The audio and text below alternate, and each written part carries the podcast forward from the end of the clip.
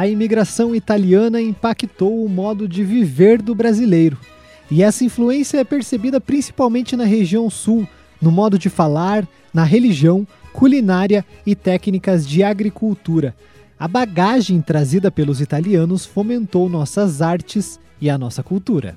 A Itália é famosa também pelas artes, pelos monumentos, né, que, que se encontra lá, que tem a Torre Pisa, o Coliseu de Roma, né, e as comidas, né, a uhum. pasta que eles falam, né, porque para massa eles chamam de pasta. Zilda Nadolni é coordenadora da Barraca Italiana na Festa das Nações, evento que acontece nesta semana em frente à Paróquia Santa Rita de Cássia, no bairro Ronda.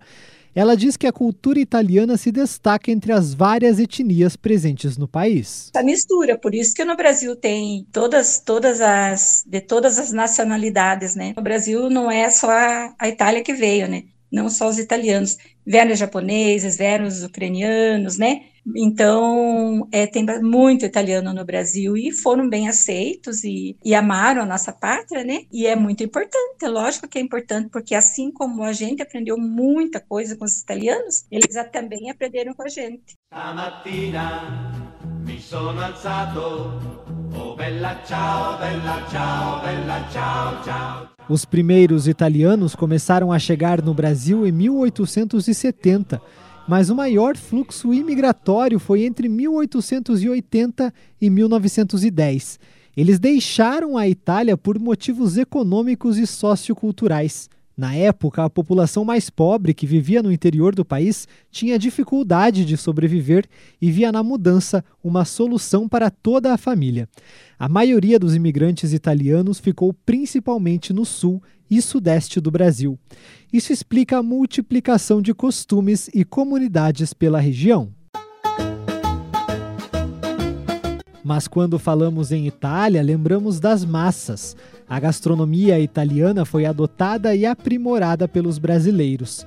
Zilda Nadolny ressalta que a lasanha, um dos principais pratos, surgiu nas famílias com maior poder aquisitivo eram os nobres que faziam, eles pegavam as massas, cozinhavam as massas e comiam com legumes e com, é, com queijo. Com o tempo eles foram mudando e, e virou essa lasanha, né?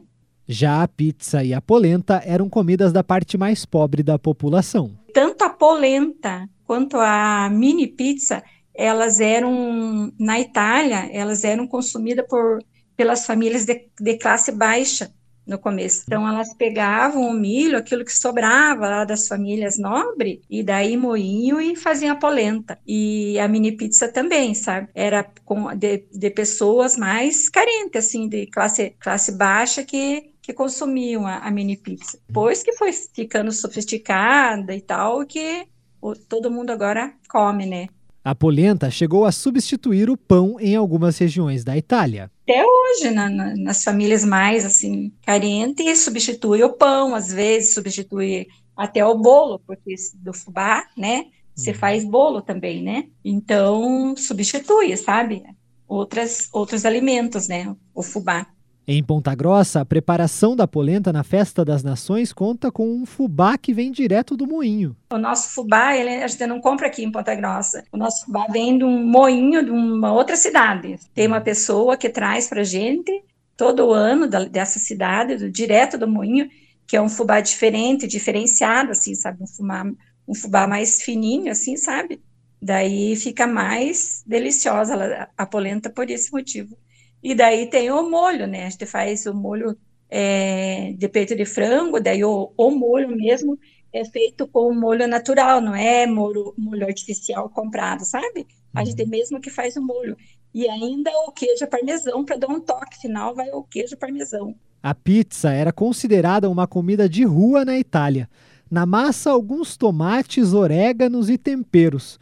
Com a imigração, a pizza foi levada para o mundo inteiro mas continuava sendo motivo de pobreza no país. Até que os turistas mudaram a história ao pedir a comida em restaurantes quando visitavam a Itália. Com a lei da oferta e demanda, pizzarias começaram a ser abertas no país.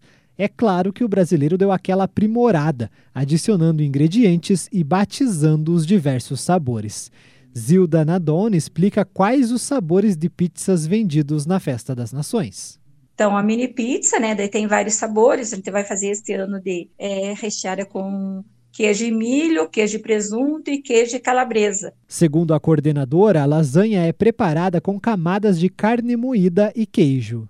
Vai, daí o, o normal, vai a massa, a massa de lasanha, vai o molho, daí vai a carne, daí vai o queijo, e assim vai alternando até em cima da, da, da bandejinha que a gente assa, né? Uhum. E monta a lasanha. Ela explica que a lasanha é o prato mais procurado. A lasanha é a que mais é o que mais as pessoas procuram. Depois a polenta e por último a mini pizza. Não sei se é porque a pizza é uma coisa que é mais comum, né? Tem em vários lugares, mas a primeiro a lasanha, depois é, a polenta e depois a mini pizza. A cultura italiana já criou raiz em todo o Brasil.